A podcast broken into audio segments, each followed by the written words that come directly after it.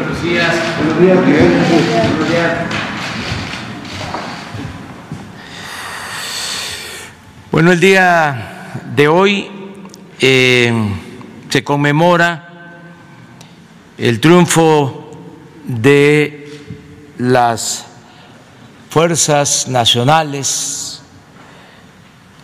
en la batalla de Puebla, hoy día 5 de mayo, vamos a recordar esta fecha muy importante en la historia nacional.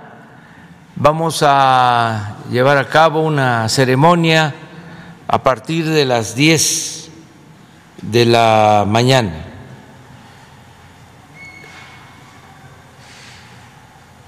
recordamos aquí a esta hora, este día, esa frase memorable de Ignacio Zaragoza en un telegrama que envió al ministro de Guerra, Miguel Blanco, para que el ministro le informara al presidente Juárez. Escribió Zaragoza, las armas del Supremo Gobierno se han cubierto de gloria. Fue muy importante el triunfo en esta batalla porque se rechazó a los invasores y eh, se tuvo tiempo para preparar la resistencia entraron a la Ciudad de México consumada la invasión hasta un año después, es cuando Juárez inicia su peregrinar para defender la República y enfrentar al imperio de Maximiliano. Todo esto termina en el Cerro de las Campanas, con el fusilamiento de Maximiliano el 19 de junio de 1867 y entra triunfal Juárez a la Ciudad de México, retorna después de haber estado dos años en Chihuahua, un año en Paso del Norte, lo que ahora es Ciudad Juárez, retorna y entra a la ciudad el 15 de julio de 1867. Y en el discurso que pronuncia viene la famosa frase, entre las personas como entre las naciones, el respeto al derecho ajeno es la paz. Entonces es una fecha hoy este, que tenemos que recordar todos los mexicanos, aún estando de luto por eh, la desgracia de eh, Tláhuac, por la pérdida de la vida de eh, personas en este accidente del metro, la línea que va a Tláhuac. Eh, de nuevo, nuestro abrazo fraterno,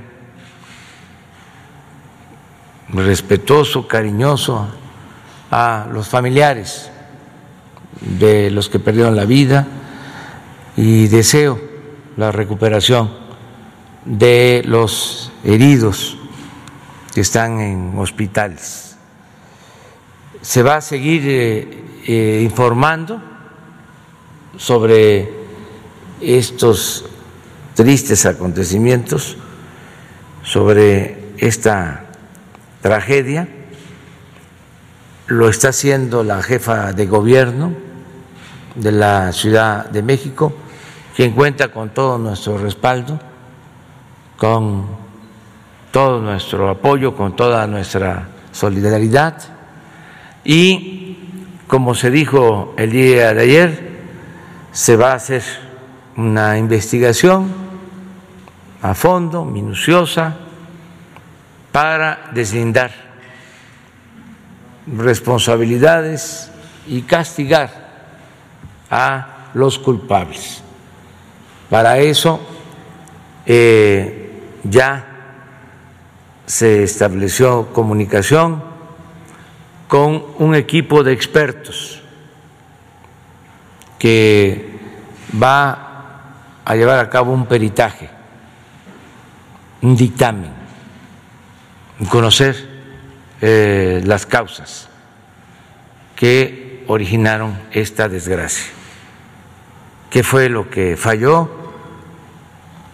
y quiénes son los responsables.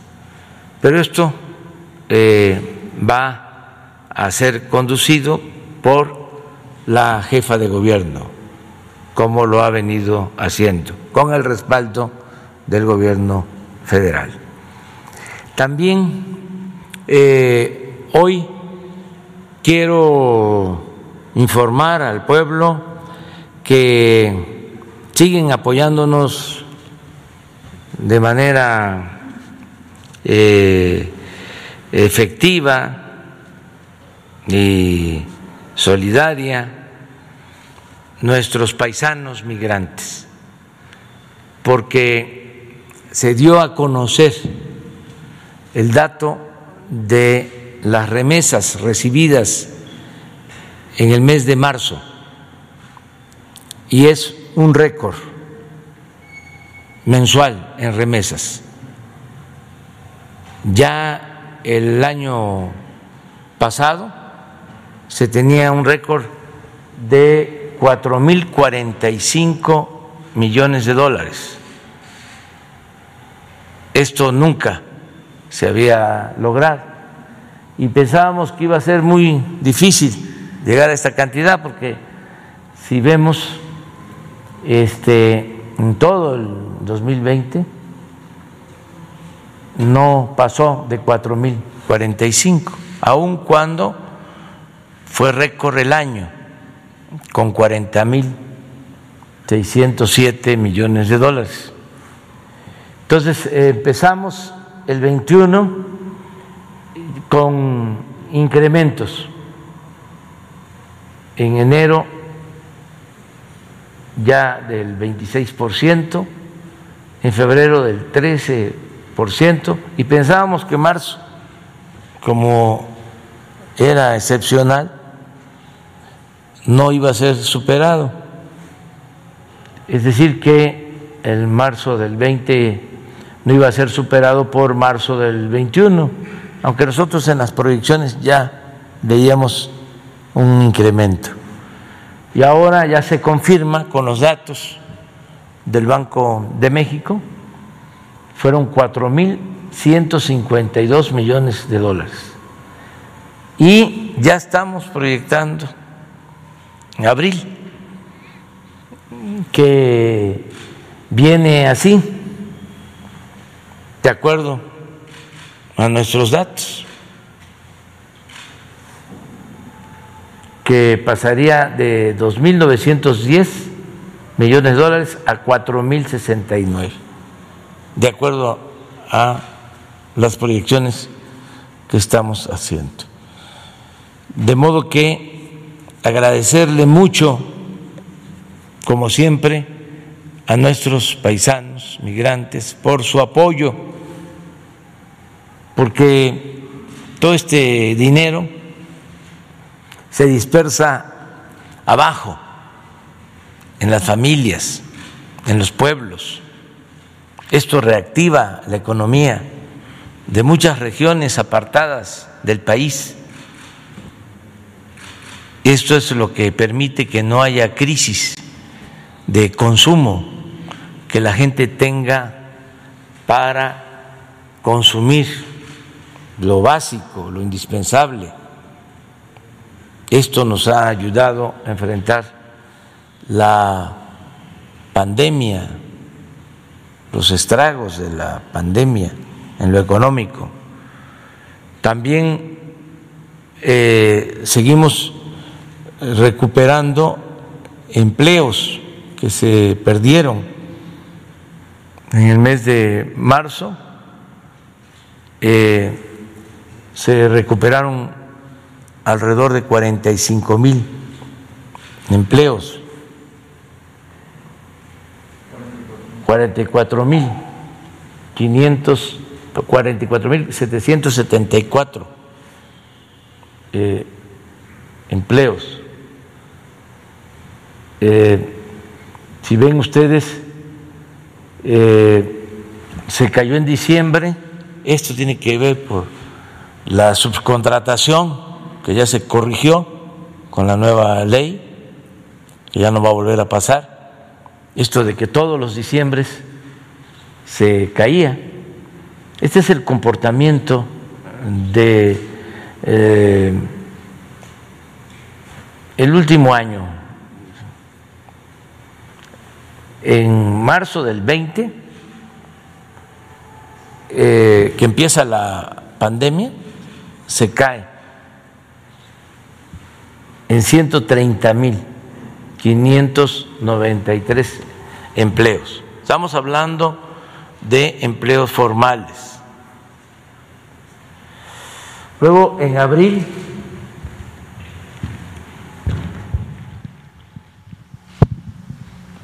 que fue lo más difícil del año pasado, se perdieron 555 mil 247.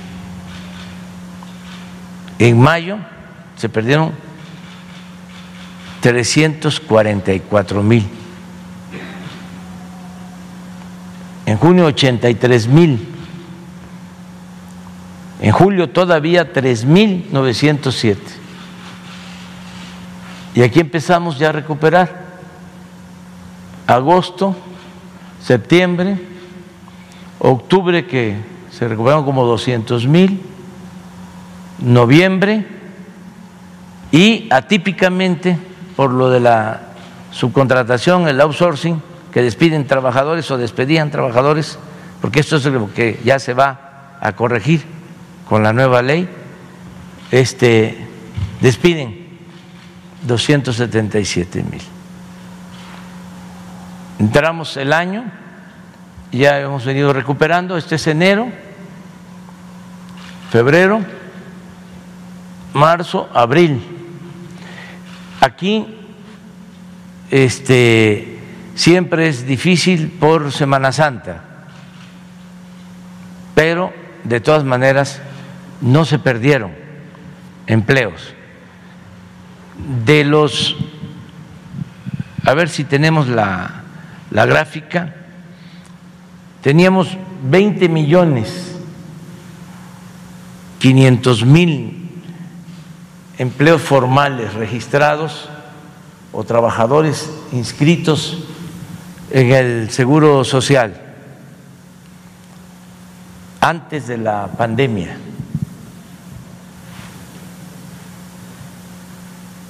A ver si tienen el dato.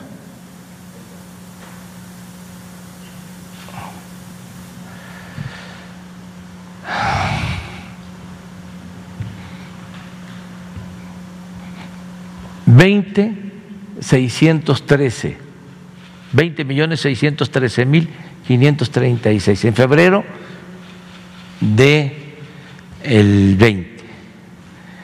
Y ya este, tenemos 20 millones 70 mil. Nos faltan recuperar 543 mil para estar en los 20 millones 613 mil de antes de la pandemia. Como vamos recuperando y cada vez va a ser mayor el número de empleos, pensamos que para mediados de año podemos estar ya igual que antes de la pandemia. ¿Por qué mi optimismo? Porque está creciendo la economía, eh, tenemos datos, por ejemplo, de comercio exterior que se está incrementando. A ver si tienen el dato.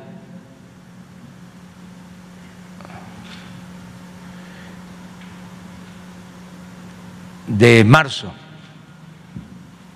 que fue también eh, un mes con bastante crecimiento en el comercio con Estados Unidos. Seguimos siendo el principal socio comercial de Estados Unidos y el comercio entre las dos naciones se está eh, incrementando. También hemos mantenido eh, equilibrios, no se ha depreciado nuestra moneda.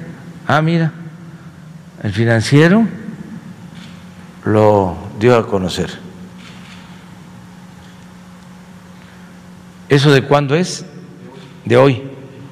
Récord en el comercio entre México y Estados Unidos.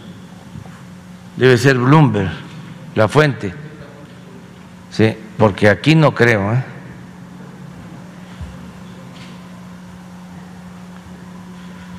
Sí, ¿verdad?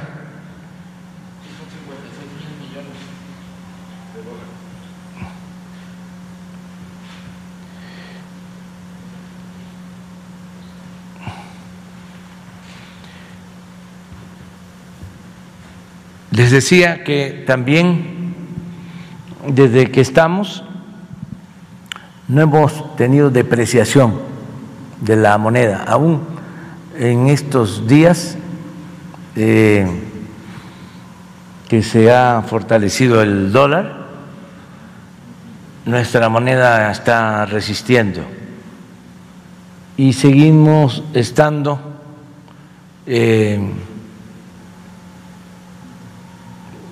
estables. Ya llevaba mucho tiempo en la historia reciente que en tres años no se presentara eh, ninguna depreciación como ahora. No ha habido devaluación. Ahí está. Al contrario, una apreciación que no llega a un punto, pero en otros casos ha sido distinto. Entonces, pensamos que va la recuperación. Eh, los pronósticos de crecimiento para este año siguen estando eh, igual, de 5 a 5.5 por ciento el crecimiento de nuestra economía. Entonces son buenas noticias porque si hay crecimiento hay empleo, y si hay empleo hay bienestar. Y si hay bienestar hay paz, hay tranquilidad. Muy bien, vamos a abrir. Sara. Gracias, presidente. Buenos días. Preguntarle, decía que el, hablaba de la investigación del metro, si tienen alguna valoración de cuánto tiempo va a tardar este, este dictamen. No tengo este, todavía eh, una fecha porque corresponde a la Fiscalía, es un asunto judicial, inclusive em, penal, porque eh, perdieron la vida personas entonces se tiene que eh, llevar a cabo una investigación a fondo y además la jefa de gobierno decidió que intervenga pues una empresa que tiene conocimiento sobre la materia para hacer un dictamen o un peritaje. Y ella eh, ha dicho que se va a actuar, y yo coincido, con eh, apego a la legalidad y también este, con justicia. Va a haber justicia. No va a ser como antes, que todo lo ocultaban y había relaciones de complicidad, componendas, impunidad. Entonces, hay que esperar nada más a que se tengan estos dictámenes y sí, en efecto, procurar que sea lo más pronto posible. Presidente, y también ayer eh, varios sindicatos, y bueno, el sindicato principal del metro, eh, convoca ya un paro porque dicen que se habían eh, advertido sobre irregularidades. Bueno, incluso hubo, hubo también observaciones de la auditoría. Y este, recapaciten, porque no se ayuda en nada con esas este, actitudes. Eso tiene más que ver con lo electoral, con la politiquería. Como estamos en tiempos de campaña, ayer fueron del Partido Conservador al sitio, hasta la misma gente los rechazó esas son actitudes muy irresponsables. No es para este sacar raja, aprovecharse de la tragedia, pero el amarillismo en los medios nacionales e internacionales ¿eh? es inevitable porque hay también una crisis en todos los medios de información, no solo en México, en el mundo, una falta de ética que no se había visto eh, manifestada como ahora,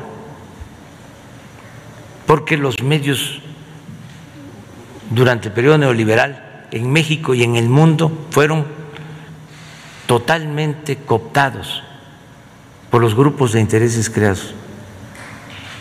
Dejó de haber este, medios de información verdaderamente independientes, cercanos a la gente, a la verdad, a la objetividad, a la ética, al profesionalismo. Y este se, se fueron a defender intereses de corporaciones, de grupos de intereses creados. Es un fenómeno mundial. Es una decadencia. Todo esto lo produjo la política neoliberal o de pillaje o la política privatizadora que puso el énfasis en el individualismo, en el egoísmo, en lo material.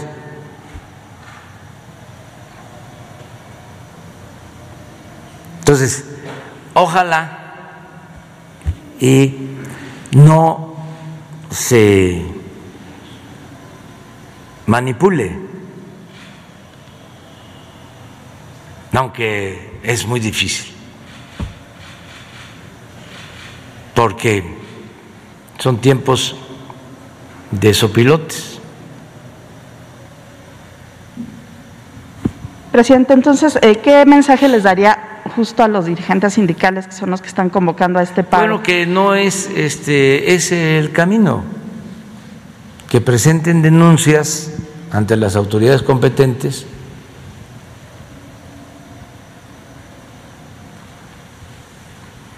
porque además no les eh, ayuda, porque la gente está muy consciente de todo y no se deja manipular. Claro que si los dirigentes del sindicato ¿no? dan una declaración sobre el tema, van a haber cientos de periodistas y va a ser noticia nacional e internacional.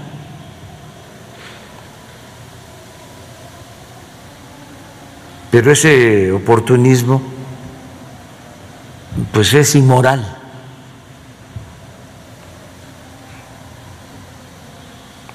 Entonces hay que actuar en forma responsable. No dejar de denunciar, no dejar de protestar, ejercer nuestro derecho a disentir y a exigir justicia, pero no caer en la manipulación. Y preguntarle de otro tema, presidente, viene ya su reunión virtual con la vicepresidenta de Estados Unidos, Kamala Harris. Eh, ¿Qué temas va a tocar? ¿Cómo va el asunto de los menores migrantes? Eh, entiendo que esta semana había una nueva reunión con autoridades del sureste, con el Instituto de Migración. Mm, ¿Cómo va el asunto de los albergues? Estamos avanzando y, en efecto, el viernes vamos a tener una conversación con la vicepresidenta de Estados Unidos, la señora Kamala Harris. El tema es la migración y las propuestas para eh, enfrentar el fenómeno migratorio como lo hemos eh, propuesto desde hace mucho tiempo. El que se atiendan las causas, el que se apoye a nuestros hermanos, vecinos de eh, los países centroamericanos. Ayer platiqué ampliamente con el presidente de Guatemala. Eh, él también expresó su eh, apoyo para que eh, Estados Unidos invierta en Centroamérica, que se ayude a los países centroamericanos que quedaron muy mal devastados por inundaciones, hay mucha necesidad, mucha pobreza. Por eso el crecimiento del flujo migratorio también, porque tienen la esperanza de que con el cambio de gobierno en Estados Unidos se les eh, va a dar facilidades para tener la residencia con los mecanismos este, establecidos de refugio, de asilo. Entonces, hay que ordenar el flujo migratorio eh, y hay que atender las causas. Que esto significa pues que haya trabajo, que haya esperanzas en los pueblos del sureste de México y en Centroamérica, que la gente tenga eh, posibilidades de trabajar y de ser felices donde están sus familiares, sus culturas, y esto se logra si hay programas de apoyos para el bienestar. Por eso nuestra propuesta de que se amplíe hacia los países centroamericanos el programa Sembrando Vida, los jóvenes construyendo el futuro y otras eh, acciones para el bienestar, que es nuestra propuesta. Pero no solo eso, sino que además del Sembrando Vida, que a quien participe en este programa que eh, sería mm, benéfico para todos, porque es rehabilitar la selva tropical, es reforestar, es eh, enfrentar el problema del cambio climático, sembrando miles de millones de árboles en esta región de eh, América. Estaríamos hablando de eh, sembrar hasta cuatro millones de hectáreas de árboles frutales, maderables. Eh, es dar empleo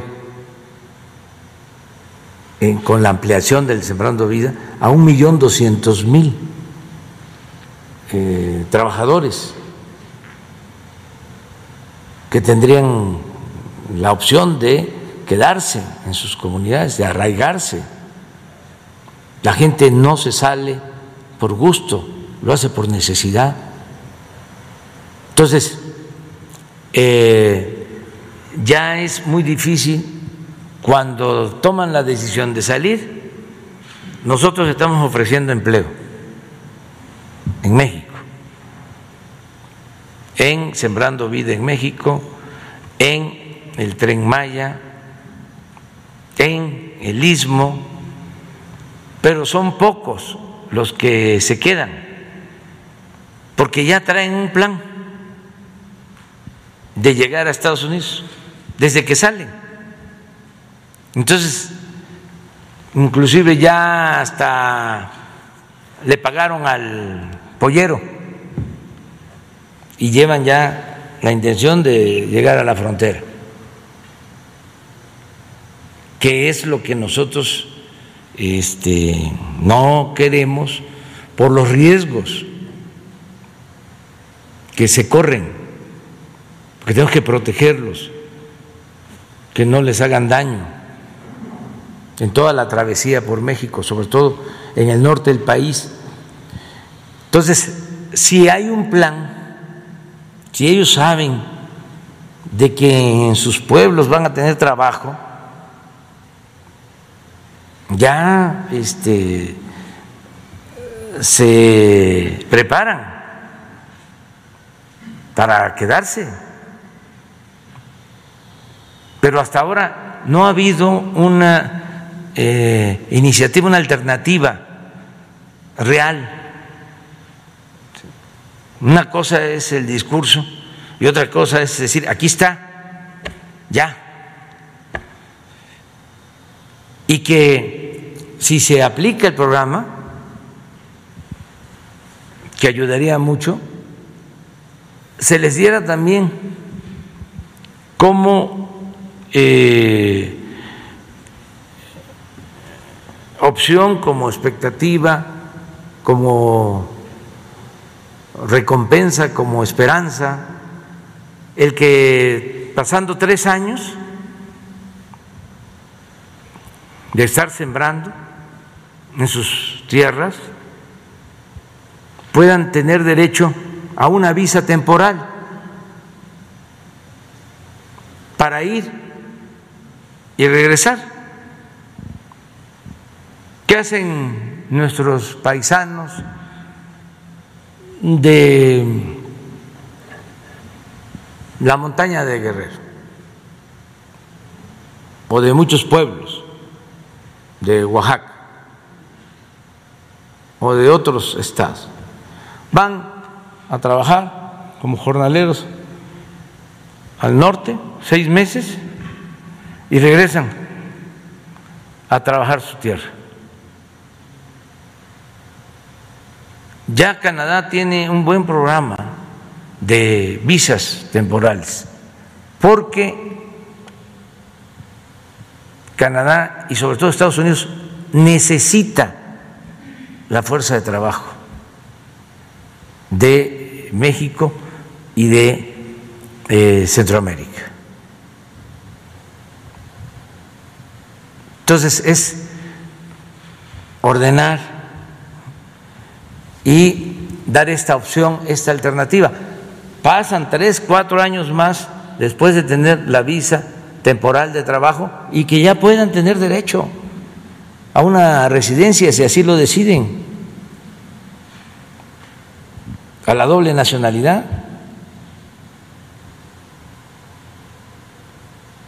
Pero eh, entender que eh, no es eh, mala la migración. Las naciones más prósperas del mundo se han hecho con migrantes y la mejor eh, enseñanza o el mejor ejemplo es Estados Unidos. Esa gran nación se construyó con migrantes. Entonces, no se va a resolver esto con medidas coercitivas, hay que buscar la forma. Además, se requiere de la fuerza de trabajo joven que no tiene ni Canadá ni tiene Estados Unidos. Y va a llevar tiempo el que con la tecnología se pueda desplazar la mano de obra con automatización, con robótica, eso todavía va a llevar tiempo. Y va a seguir dependiendo el crecimiento económico de Estados Unidos, de Canadá, de México, de América del Norte, de la disponibilidad de fuerza de trabajo. Nosotros estamos invirtiendo en el sureste. Les puedo mostrar que en abril por las inversiones que se están haciendo, el tren Maya, se están creando empleos como nunca en Tabasco, en Chiapas, en Campeche, que no sucedía así. Solo había creación de empleos en Quintana Roo. Y eh, hay mucha rotación de trabajadores porque hace falta ya la fuerza de trabajo. Les decía yo de que eh, se cuenta con el 30, cuando mucho con el 50% de los camiones de volteos que se requieren para mover material en el sureste por eh, el tamaño de las obras de la inversión. Entonces, para poder crecer se requiere de la fuerza de trabajo. No hay otra forma. Entonces, en un mundo competitivo, donde en Asia están creciendo, pues eh, lo que hay que hacer es eh, buscar la integración, respetando la soberanía y que cada país de América del Norte aporte lo que le corresponda, ya sea inversiones, ya sea tecnología, fuerza de trabajo, para que haya un crecimiento de la región. Porque esto no se está eh, reflejando de esa forma. Y nosotros lo que queremos es tener un vecino competitivo en lo económico, en lo comercial. no queremos una hegemonía bélica, queremos eh, un país eh, vecino eh, con crecimiento de la economía, competitivo, productivo. Eso es lo que aspiramos. Entonces, eh, ¿por qué no pones lo de los empleos para que eh, se eh, pueda observar cómo, si hay inversión, pues hay empleos y se puede enfrentar el problema. Hay, al final de las láminas estas, hay de los estados donde en el mes de abril, ah, perdón, es el Seguro Social, ¿eh? son datos del Seguro Social.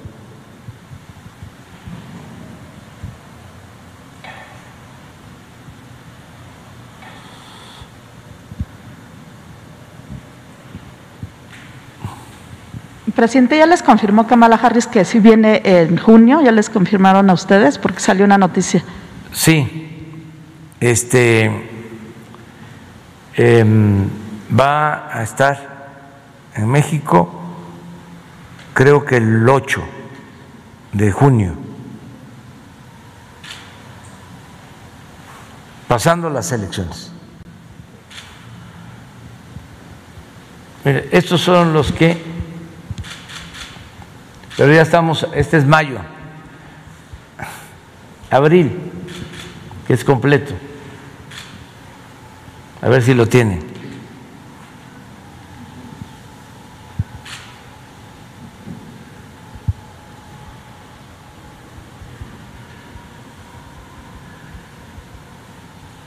Mayo está apenas iniciando, ya este, llevamos recuperados como mil o dos mil empleos, es poco, pero bueno, esto es. Los rojos eh, en abril perdieron, poco, pero perdieron, y eh, los verdes ganaron, pero miren, donde está Yucatán, en abril, mil ochenta y dos empleos más, Campeche, 1.279. Tabasco, 3.317. Chiapas, 2.101. Quintana Roo, aquí es este, entendible porque ya empieza a recuperarse el turismo. 6.996. Aquí debe estar también este, Nayarit, me imagino. Sí, aquí está Nayarit y debe estar Baja California Sur también. Ya empezó la recuperación del turismo. Muy bien. Y nada más de Notimex, ¿cómo van las conversaciones? Hay un plantón instalado aquí afuera de Palacio. Pues este, ojalá y se llegue a un acuerdo pronto. Ya se iba avanzando, se va avanzando este, y estamos en la mejor disposición. Desde luego, eh, nosotros apoyamos a San Juana, porque es la directora de Notimex, y es una mujer eh, honesta, una periodista de íntegra y también pues tenemos que este, proteger los derechos de los trabajadores. Es que en todas estas instituciones pues habían muchos excesos, mucha corrupción. Ayer decía yo, de cómo, o explicaba yo cómo no se había liberado al señor Palma y ya arriba Palacio periodista, columnista, ya daba por hecho y ya estaba en campaña, en contra, echándome la culpa. Todo orquestado. Y ese señor Riva Palacio fue director de Notimex en los tiempos de Salinas de Gortari. Pues imagínense cómo estaba Notimex. No solo en aquel entonces, siguió así.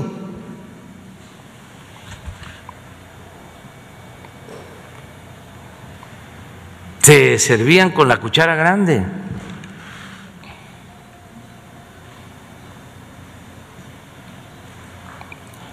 Sin embargo, hay que buscar que haya un arreglo.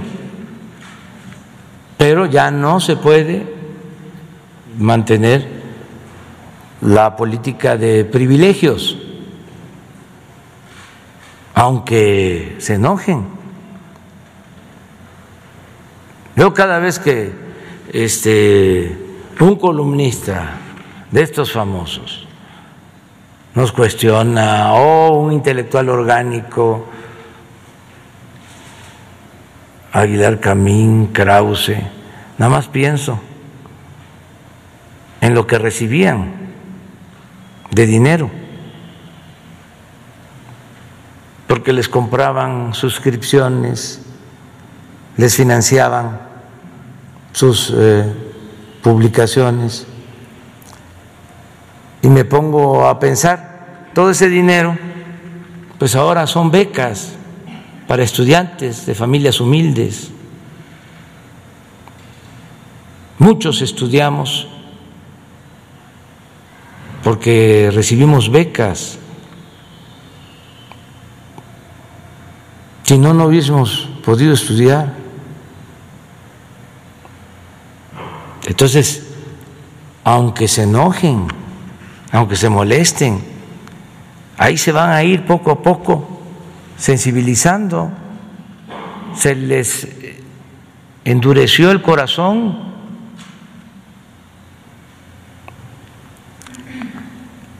Hasta es bueno para que se humanicen, para que piensen en los demás, que no sean egoístas. Es bueno si no es ya este, posible que ellos cambien, que sus hijos sí, o sus nietos, pero el camino de lucro, de la inmoralidad, del egoísmo, de darle la espalda al que sufre, eso no es vida. No hay peor cosa que la ambición a lo material. El dinero a veces se convierte en una desgracia.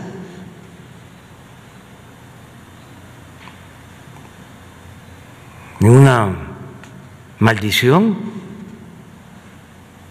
Eso no es la felicidad.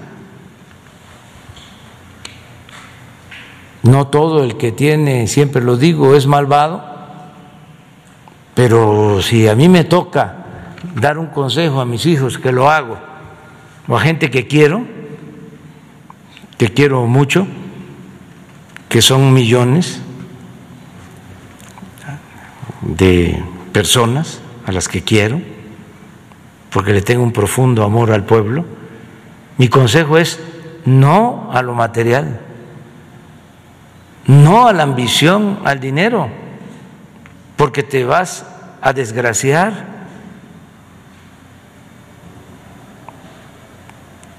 Recibe lo que necesites para vivir, para satisfacer tus necesidades básicas pero que no sea tu obsesión el dinero, lo material.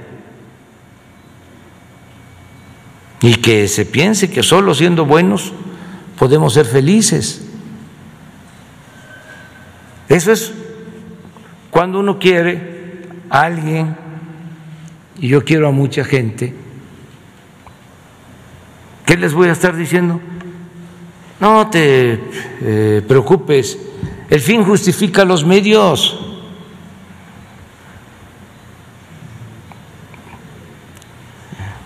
El que tiene vale. Si no tienes, no vales. ¿Cuánto tienes? ¿Cuánto vales? No.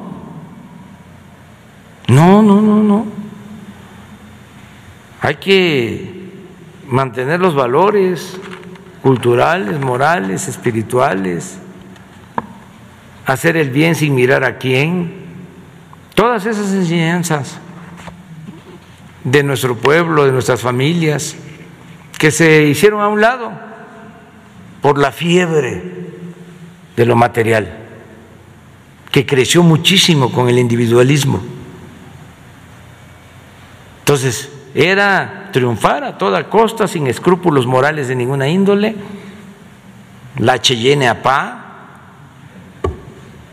el lujo barato, las ropas de marca, las alhajas, todo eso.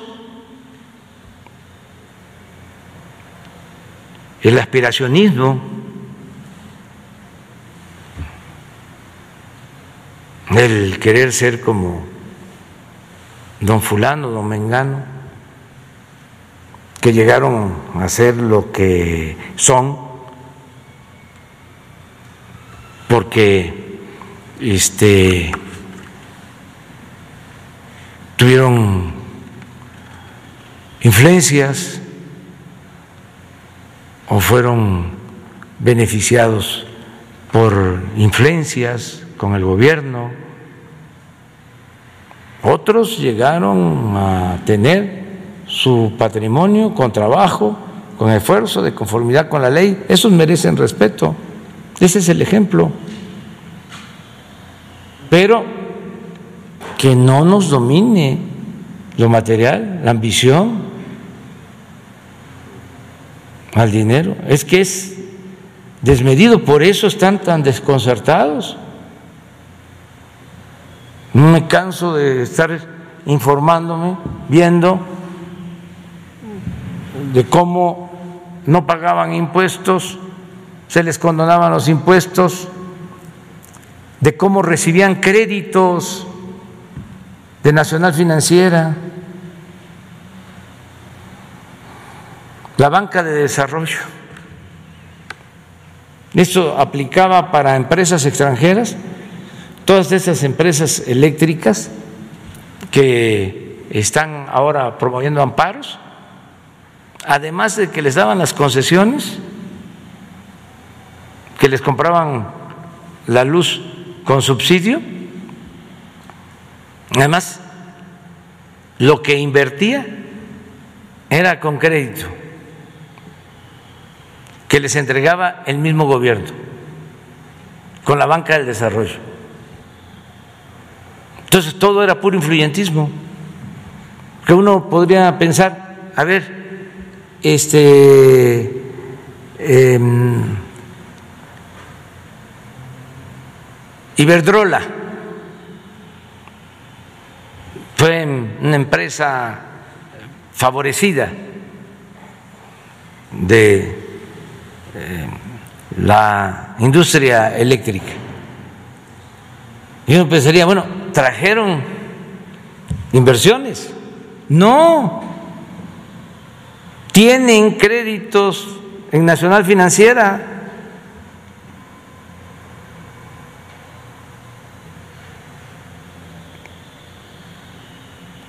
sea, este, apoyados, pero por completo, con el presupuesto público. Y entonces los indígenas y los campesinos y los obreros y los pobres y la mayoría del pueblo de México, ellos no tienen derechos. Así era. El gobierno estaba al servicio de un grupo. Estaba tomado, estaba secuestrado. Por eso el coraje, yo los entiendo, pero ojalá y también nos entiendan de que debemos de gobernar para todos, para ricos y para pobres, y que esto nos conviene, porque esto es paz social. No hay cosa más eh, preciada que la tranquilidad, que la paz. Nosotros eh, estamos llevando a cabo una transformación y los opositores están desesperados, pero no levanta el movimiento reaccionario, no levanta. Y le buscan y le buscan, más ahora en temporada electoral, y no pueden. Y este es más la lanzada de los medios, pero la gente no sale a protestar en contra del gobierno. O salen, pero muy pocos, nada que ver con lo que está pasando en otros países, donde la gente está en la calle y reprimen y hay muertos. Eso los medios de aquí no lo difunden, los medios convencionales, con honrosas excepciones. Pero en fin, vamos adelante.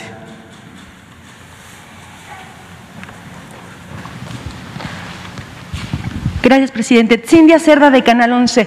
Presidente, ayer que se publicó ya este, la declaratoria de, mm, de, procedencia contra el gobernador Francisco Javier García Cabeza de Vaca de Tamaulipas, eh, ya podría haber una orden de aprehensión en su contra. ¿Tiene usted conocimiento si ya se giró alguna orden de aprehensión ahora que el gobernador pues ya no tiene fuero? No, no tengo este, información. Y creo que esto lo tiene que resolver el Poder Judicial hay ya una controversia presentada, existen eh, dos interpretaciones legales, una en el sentido de que al este, quitarle el fuero ya podría eh, la Fiscalía ejercer acción penal o este, llamar a, comparecer, a que se presente o a este, eh, solicitar la orden de aprehensión.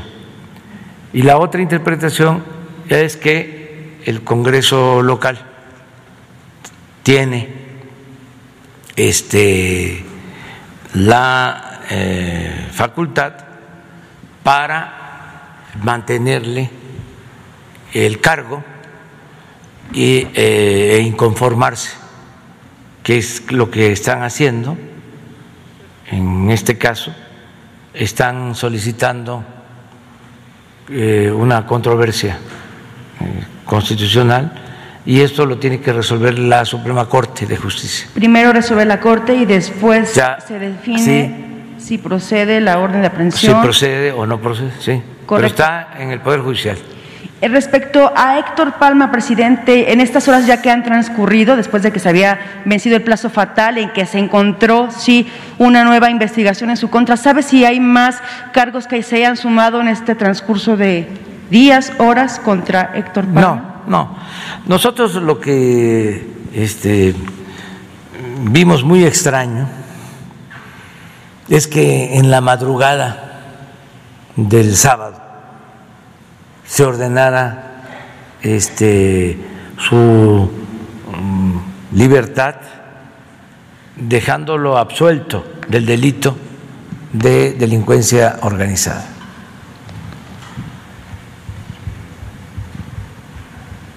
Se vio eso, pues este, no normal. Tan es así que le pedí ya a la secretaria de Gobernación que busquemos la forma de llevar a cabo cambios en la legislación para que no haya ese tipo de este, resoluciones. ¿Cómo en días inhábiles, que se acabe con los sabadazos. ¿No podrían eh, los jueces en días eh, inhábiles, sábado, domingo, festivos, feriados, eh, emitir En el caso de algunos delitos, por ejemplo estos, que tienen que ver con delincuencia organizada, con delincuencia de cuello blanco, que este, sea un día hábil. Y que no sea un juez en función, en función desde jueces, que este en este caso fue un secretario en función. Eso lo tendría que resolver el Poder Judicial, en este caso la Consejería, digo la este, Judicatura, el Consejo de la Judicatura, considero, porque eh, no era el juez titular, es un secretario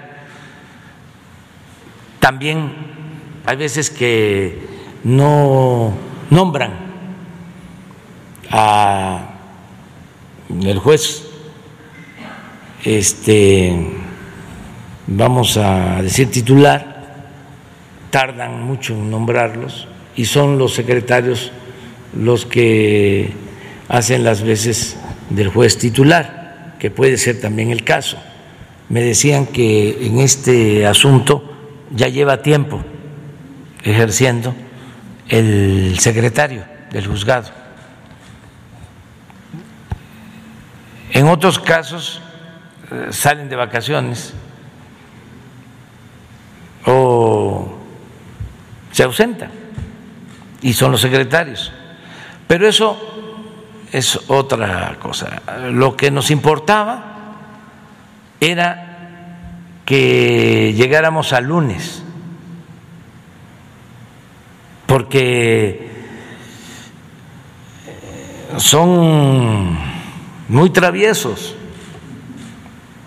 los em, adversarios nuestros.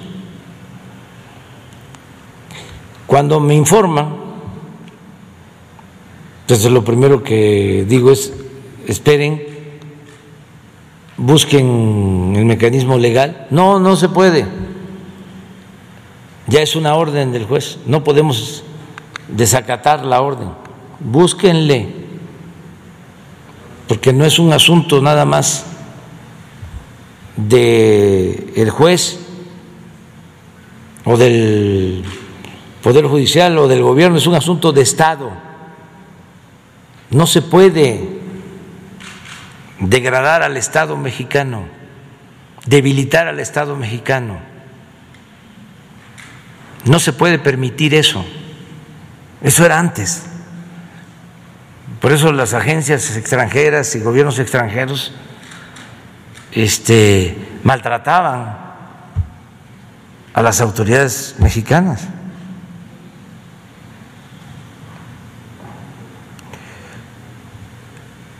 Entonces, se buscó una forma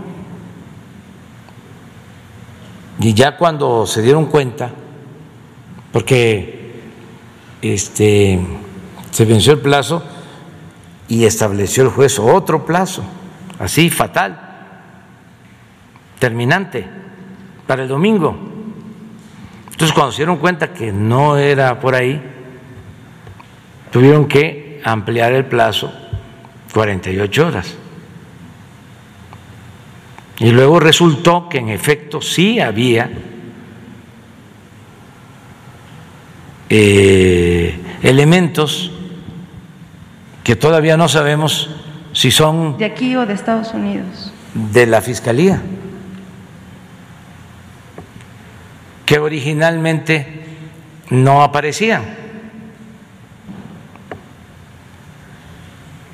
Pero imagínense, eh, Riva Palacio ya decía el presidente lo exoneró. No es eh, histórico,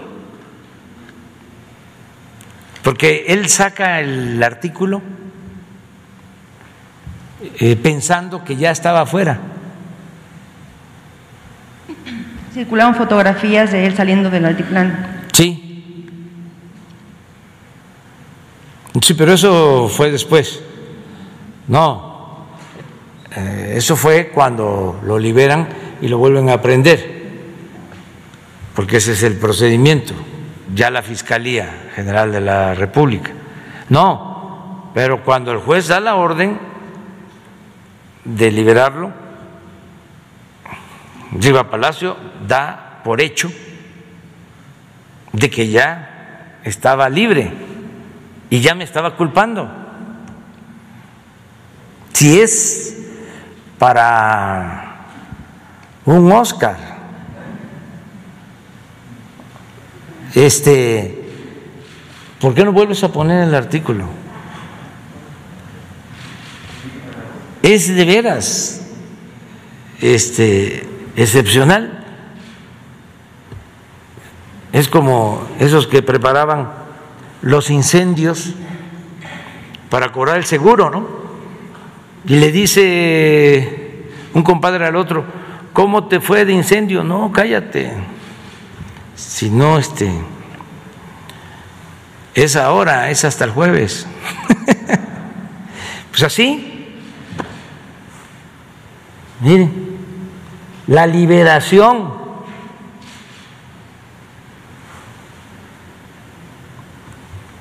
de Héctor, el vuelo Palma, de la prisión no fue tan sorprendente como el hecho de que el gobierno del presidente Andrés Manuel López Obrador lo exonerara. Yo lo exoneré del delito de delincuencia organizada.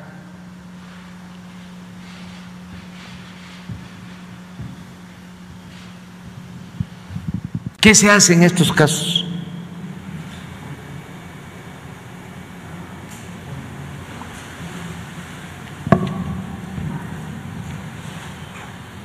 Pues así está la prensa, con excepciones honrosas.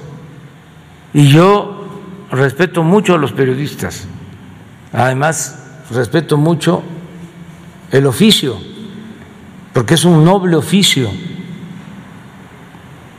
pero está envilecido en la actualidad.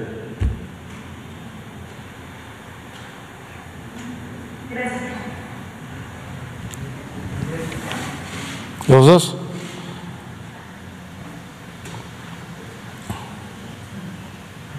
Buenos días, presidente. Gaspar Vela de la Octava. En este tema, presidente, mientras se resuelve lo del gobernador de Tamaulipas, ¿el Instituto Nacional de Migración ha emitido alguna alerta migratoria para el mandatario estatal? No tengo información sobre eso. ¿Sobre alguna alerta, dices? Sí, alerta migratoria. Por si se va del país. Ah, no tengo información. Eso, este lo hace por lo general la Fiscalía General de la República. Porque en el caso del diputado Saúl Huerta sí lo emitió el Instituto Nacional de Migración, presidente. Por eso la pregunta. Ah, no sabía, no sabía yo. Este, creo que es la Fiscalía.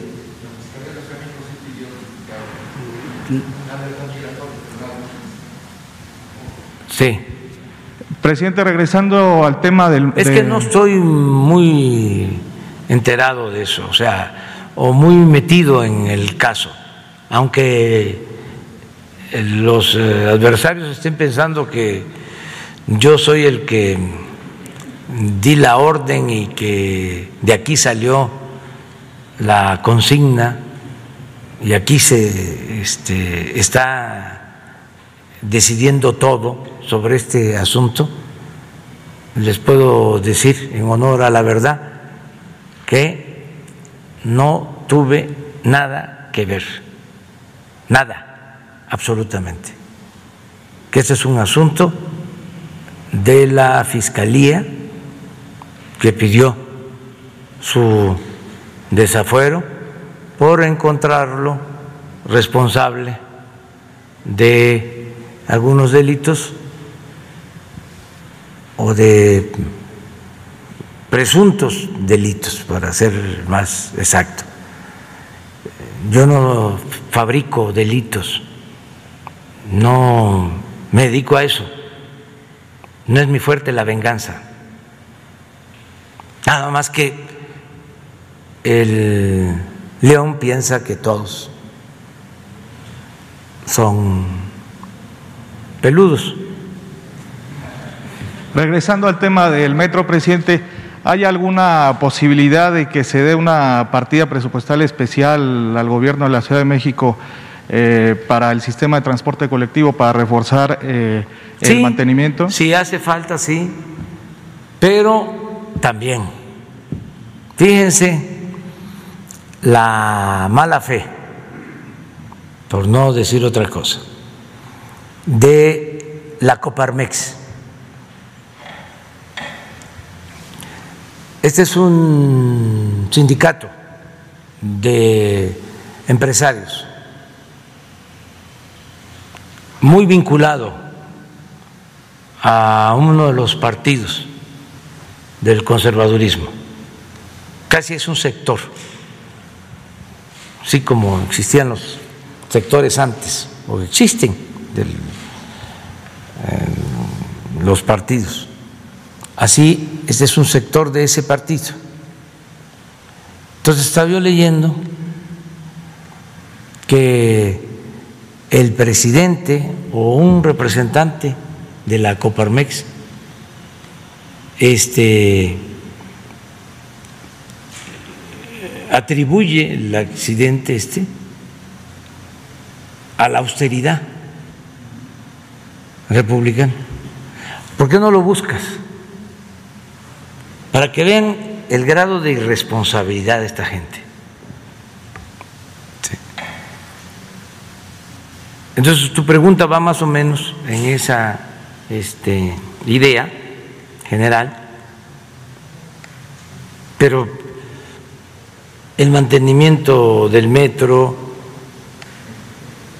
pues tiene este presupuesto suficiente, lo autoriza la Asamblea Legislativa de la Ciudad de México.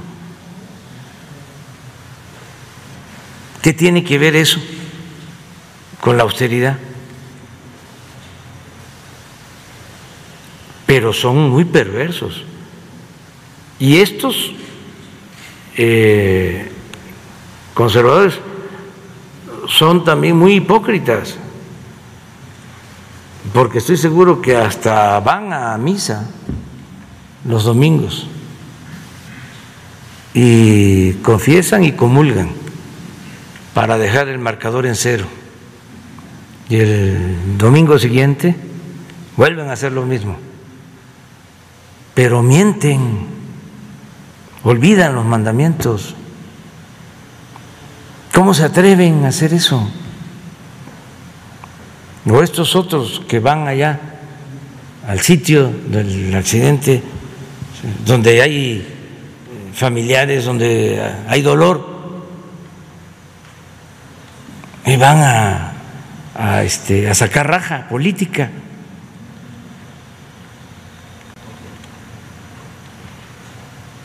Pero eh, si me esperas, ahora si me esperas, ¿por qué es importante esto? Este, son, mire,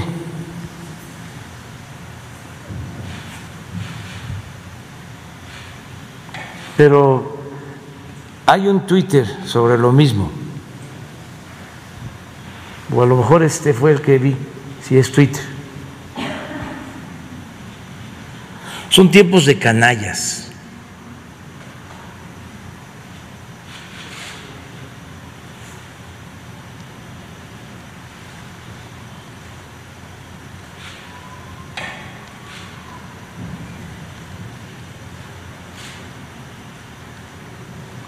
Pero bueno, esa es, la idea. O sea que por austeridad ya este, sacaron la conclusión. Fue el, el accidente.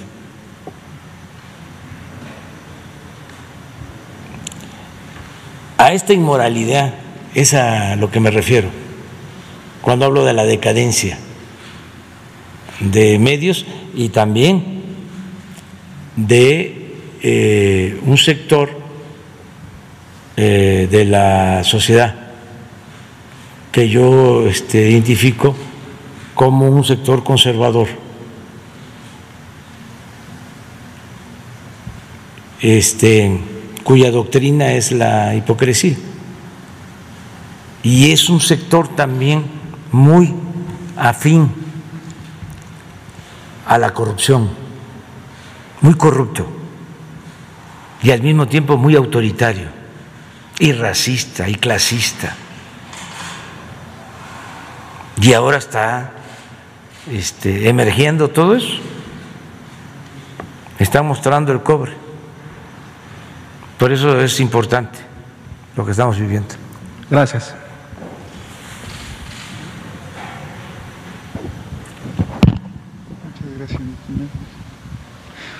Buenos días, señor presidente. Buenos días a todas y a todos. Mi nombre es Diego Elías Cedillo de Tabasco hoy, Campeche hoy, Quintana Roo y Diario Basta en la Ciudad de México.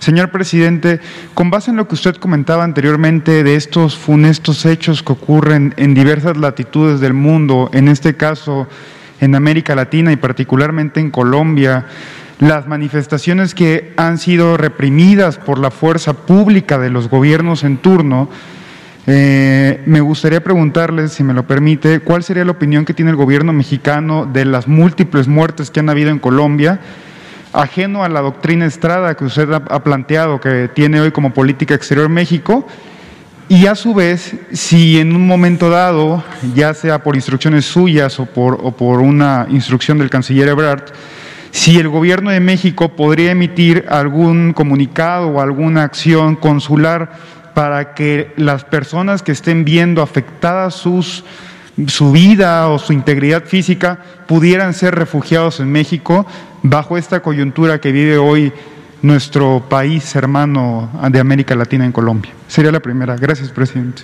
Sí, por lo general nosotros y por principios no intervenimos, no opinamos, porque eh, nos ceñimos a el principio de la no intervención y de la autodeterminación de los pueblos. Cada este, país tiene que eh, resolver sus eh, diferencias de manera libre, independiente, soberana. Eso es lo que yo puedo este, opinar y desear que en todos los casos eh, haya solución pacífica de las controversias, en todos los casos, que no se recurra a la violencia. Gracias, presidente. Y a manera de segunda pregunta, aunado hoy a la batalla que fue el 5 de mayo, en el cual el ejército mexicano derrotó al ejército más poderoso del mundo en su momento, el ejército francés, Hoy México vive un paréntesis semejante, pero en condiciones muy distintas. Eh, a manera de preámbulo, en, previa a la conferencia de prensa en esta semana, tuve ahí en investigar el concepto de la denominación de origen que tiene México en todo el mundo. Son 18 denominaciones, si no me equivoco, entre las cuales destaca puntualmente el tequila, que es patrimonio material en todo México, es un representativo de México en el mundo. Lo que está pasando hoy a nivel internacional es que una empresa extranjera, holandesa, Heineken para ser preciso, está comercializando eh, una bebida con este producto mexicano, con el tequila, con el nombre del tequila, con la denominación de origen, y no se ha visto mayor... Eh, injerencia de las autoridades mexicanas. ¿A qué voy con esto? Mediante una investigación que pude hacer, un reportaje periodístico, me pude dar cuenta que la Dirección de Normatividad, que depende de la Secretaría de Economía, que está a cargo del licenciado Guatirrojo, si no me equivoco, eh, ha sido sordo a las demandas que se han presentado en los organismos internacionales y no ha actuado el gobierno mexicano para defender este patrimonio que nos representa en todo el mundo. Entonces, señor presidente, yo me, me, permitiría comentarle y preguntarle, ¿usted estaría a favor de que el gobierno de México pudiera defender esta bebida que nos representa en todo el mundo para que no nos roben esta denominación de origen? Porque al fin y al cabo no se están siguiendo los acuerdos en los estándares internacionales con base en múltiples ejemplos que se han dado. ¿Por qué si se respeta el champagne puntualmente de Francia o se respetan bebidas de otro estilo o denominaciones de origen diferentes y por qué México no puede defender el tequila puntualmente en todo el mundo con personas como estas que no actúan? Sería mi pregunta, presidente. Gracias. Yo creo que hay este un eh, proceso de eh, mm, disputa por este tema eh, sobre la denominación de origen del tequila. Hay abierto un expediente, tiene que ver con economía en efecto, y le voy a pedir a la secretaria de Economía, Tatiana Cloutier, que nos informe sobre esto. Y sí hay que proteger lo que es fruto del trabajo, del esfuerzo y de las tradiciones de nuestro pueblo. Hay que defender eh, el origen del tequila y del mezcal y de otros bienes que son este, auténticamente eh, mexicanos pero vamos a pedirle a ella que nos informe, si te parece, sobre cómo va esta situación. Sí existe, eh, porque ya lo he escuchado, ya me lo han planteado en Jalisco y en otras partes.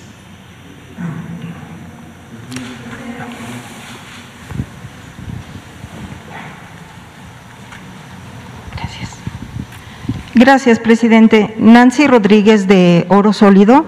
Eh, presidente, precisamente ahorita usted acaba de dar a conocer eh, la recepción de remesas.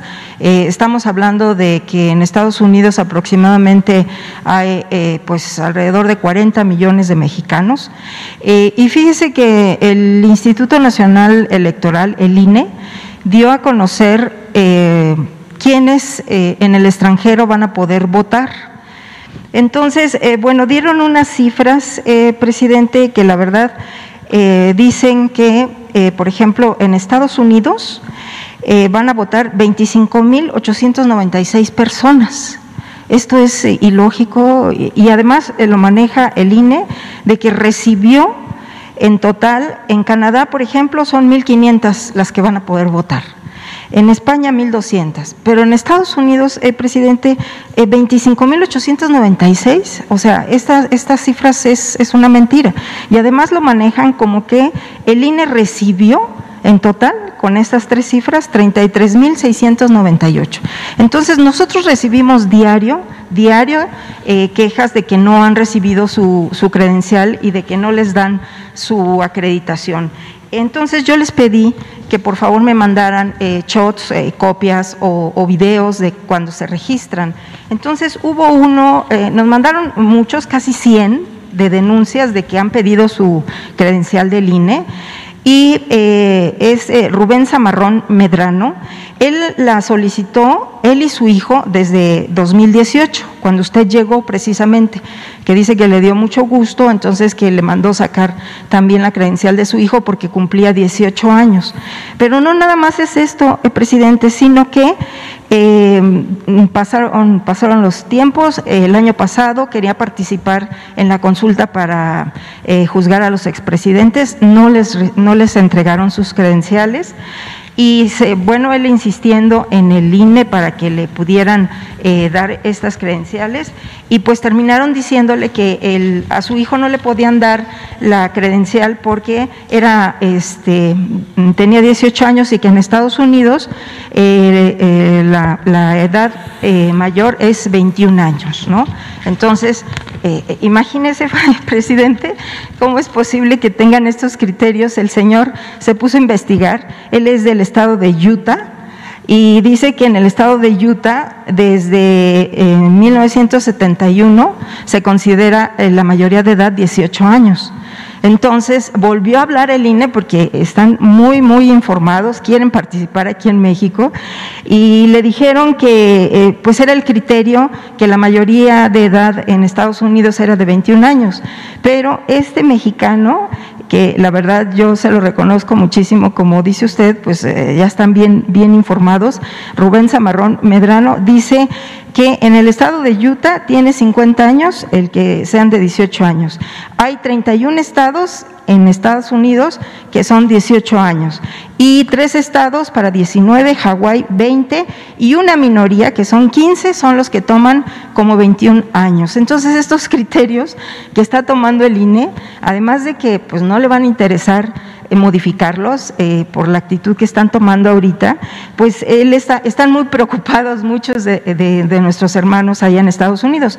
Entonces, presidente, pues yo no sé si usted quiera comentar algo al respecto, pero yo sí le voy a suplicar que, qué les diría usted a estos millones de mexicanos, porque diario decimos que no les han entregado, eh, nos, nos dicen que no les han entregado sus credenciales, pero como están, este año no se las van a entregar.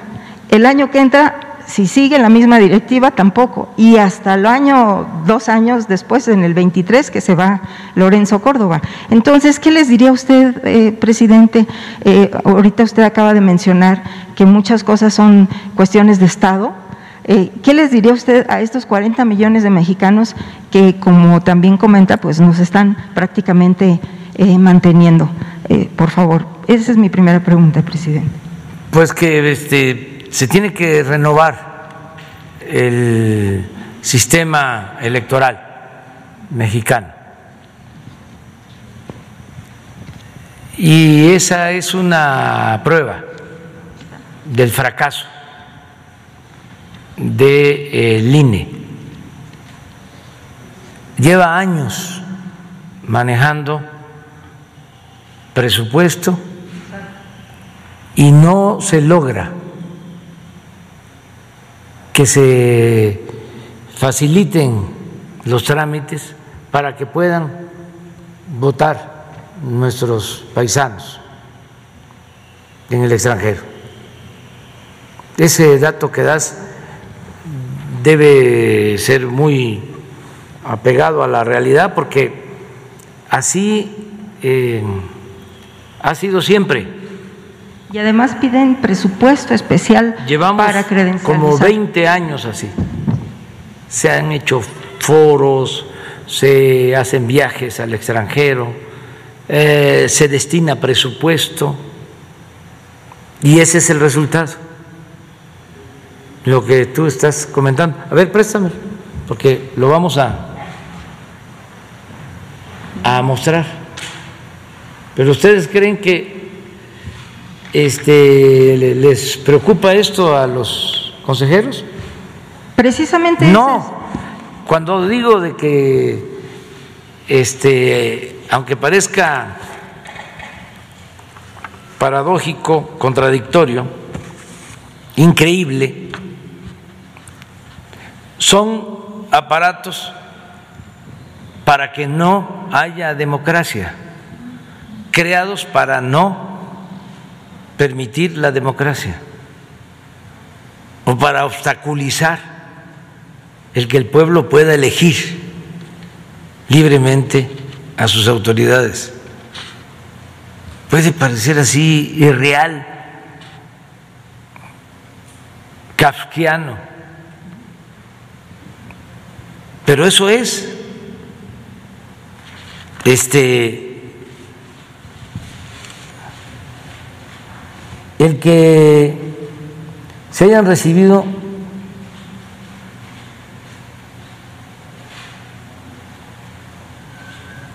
dieciocho mil doscientas cuarenta y siete solicitudes.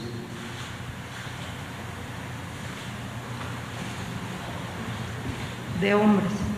Ah, sí. De hombres y de, De mujeres. hombres y 15.451 de mujeres, ¿verdad? Es, es irrisorio, sí. Sí. A nivel mundial. A nivel mundial. Y de Estados Unidos, que hay en efecto alrededor de 38 millones de mexicanos, nacidos aquí, muchos, y otros hijos de mexicanos, 25.896. Pero sería bueno, a ver si mañana logramos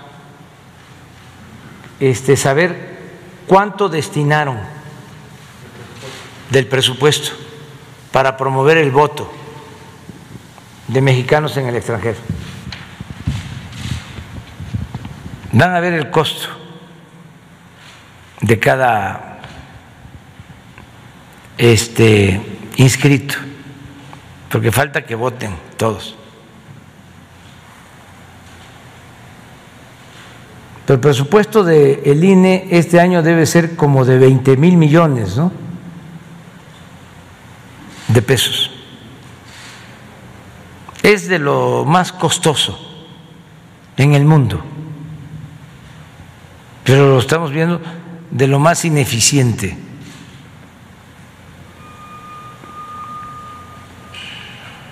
Y muy eh,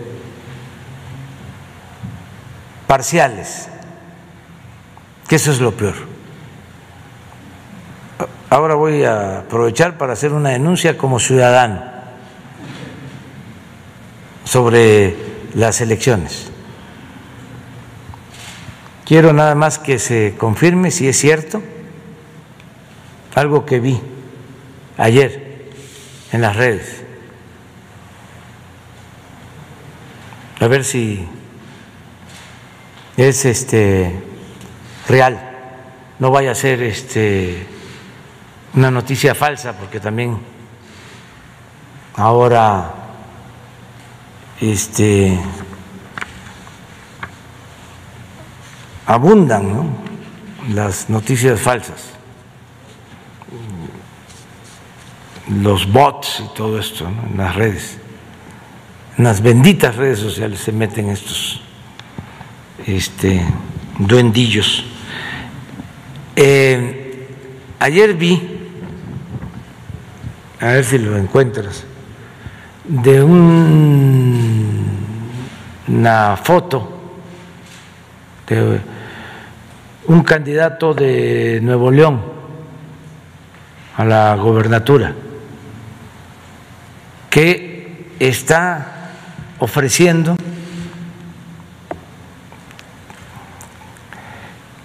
que si votas por él o si este lo ayudas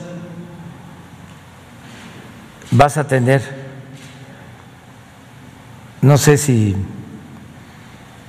mil quinientos, mil ochocientos pesos cada dos meses.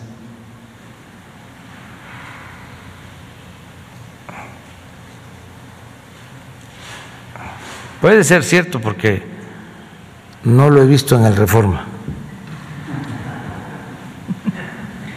Pero eh, aprovecho para que ayudemos todos a ver si es cierto, sobre todo en Nuevo León, y también que la Fiscalía haga su trabajo. Pero todos tenemos que estar cuidando de que no haya fraude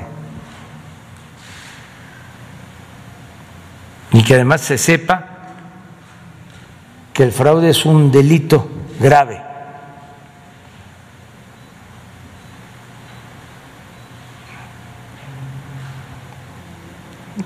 Seguro que fue en el Face, eh, perdón, eh, Twitter. Twitter. Lo vi ayer.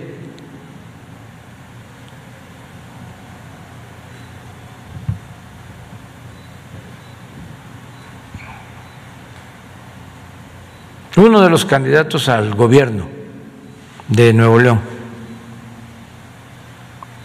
es el que le atribuyen.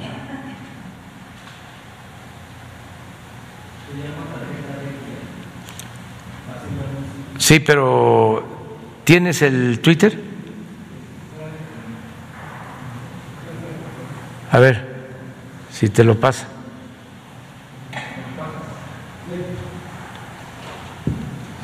A ver si es el que, el que vi donde le dicen al INE que si, ¿qué está haciendo?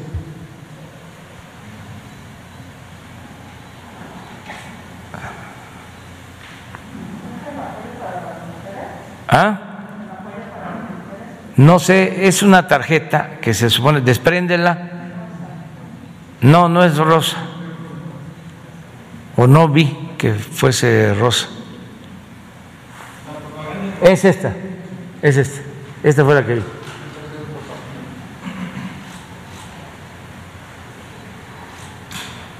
¿Cómo dice? Desprende esta tarjeta y guárdala. Esto es lo que vi.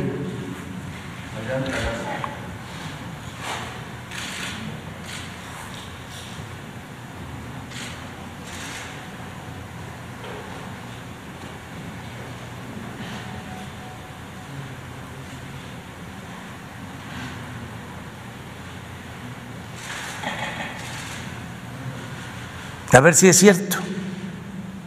No vaya a ser un montaje. Ya mañana sabemos.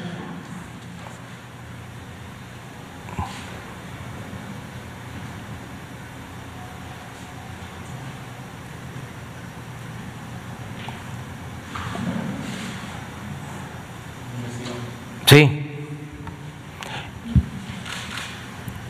Muy bien. Mi, mi segunda pregunta, eh, presidente, eh, hace unos días eh, hubo aquí un intercambio de, de ideas entre el presidente del Consejo Coordinador Empresarial y un compañero periodista, eh, Daniel Marmolejo, eh, en relación al modelo de desarrollo económico que se iba a dar en el, tres, en el tren transísmico y en el tren eh, Maya. Eh, y, presidente, yo le quiero eh, comentar que tuve una entrevista eh, con el secretario de Turismo de Grecia, obviamente mucho antes de la, de la pandemia. Y fíjese que, fue muy revelador que me informara que eh, cuando se dio el fenómeno de Cancún, eh, eh, el milagro de Cancún, vino una comisión de Grecia para ver el desarrollo que habían ellos tenido, porque pues querían aplicarlo allá en las islas griegas, que son aproximadamente más de 200, ¿no?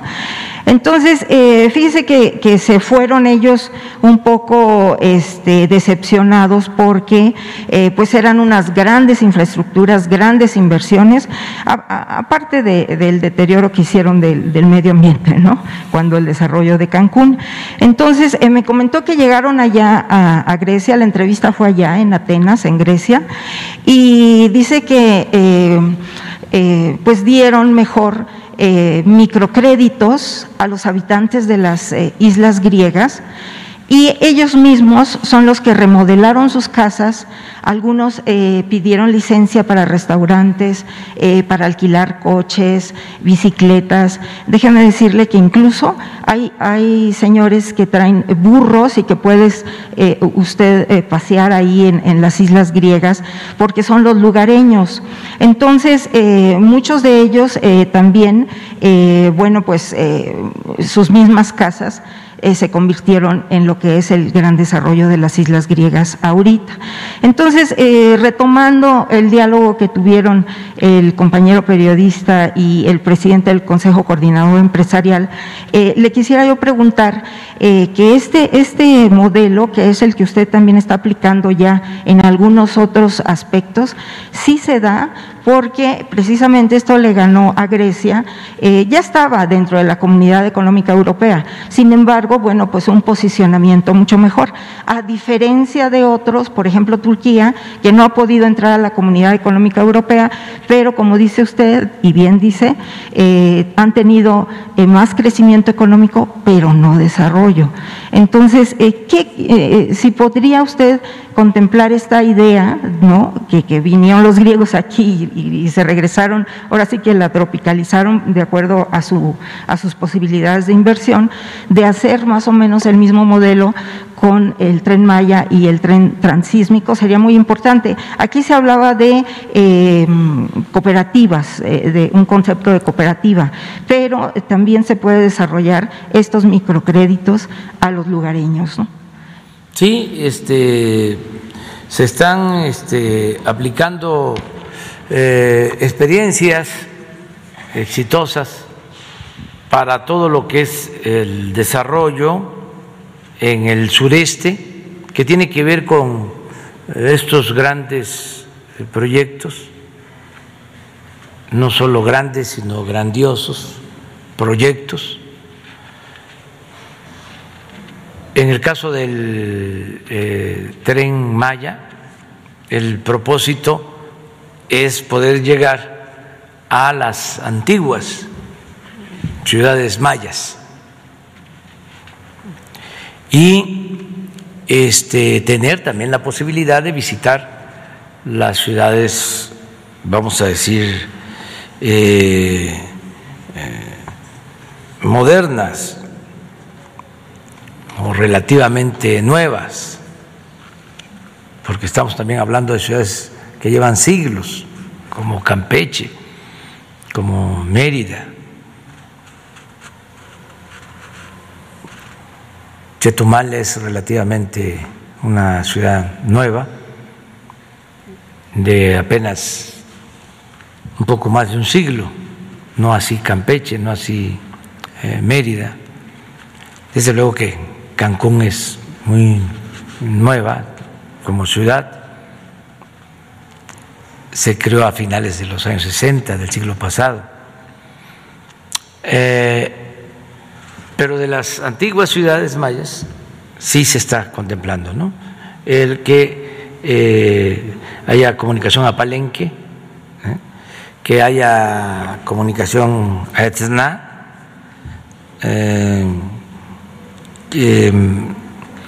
desde luego a Chichen Itza, eh, Tulum, Calakmul, eh, todas las ciudades importantes eh, van a estar muy cerca de donde va a pasar el tren Maya. Y no van a haber estaciones con edificios modernos, ¿no? sino eh, es una arquitectura que tiene que ver con lo ecológico, con la naturaleza, donde van a estar los servicios básicos para quienes visiten las zonas arqueológicas. Acabamos de tener una reunión con eh, antropólogos, arqueólogos, nos reunimos en Chetumal con ese propósito porque se va a llevar a cabo un plan de conservación, de mejoramiento de todos los sitios arqueológicos de la región maya. Este, y eh, tenemos un gran potencial turístico por eh, nuestra grandeza artística, cultural. Toda esa región está llena de sitios arqueológicos de primer orden. Es la región más importante del mundo este, términos eh, históricos, arqueológicos. Conozco Atenas y es importantísimo.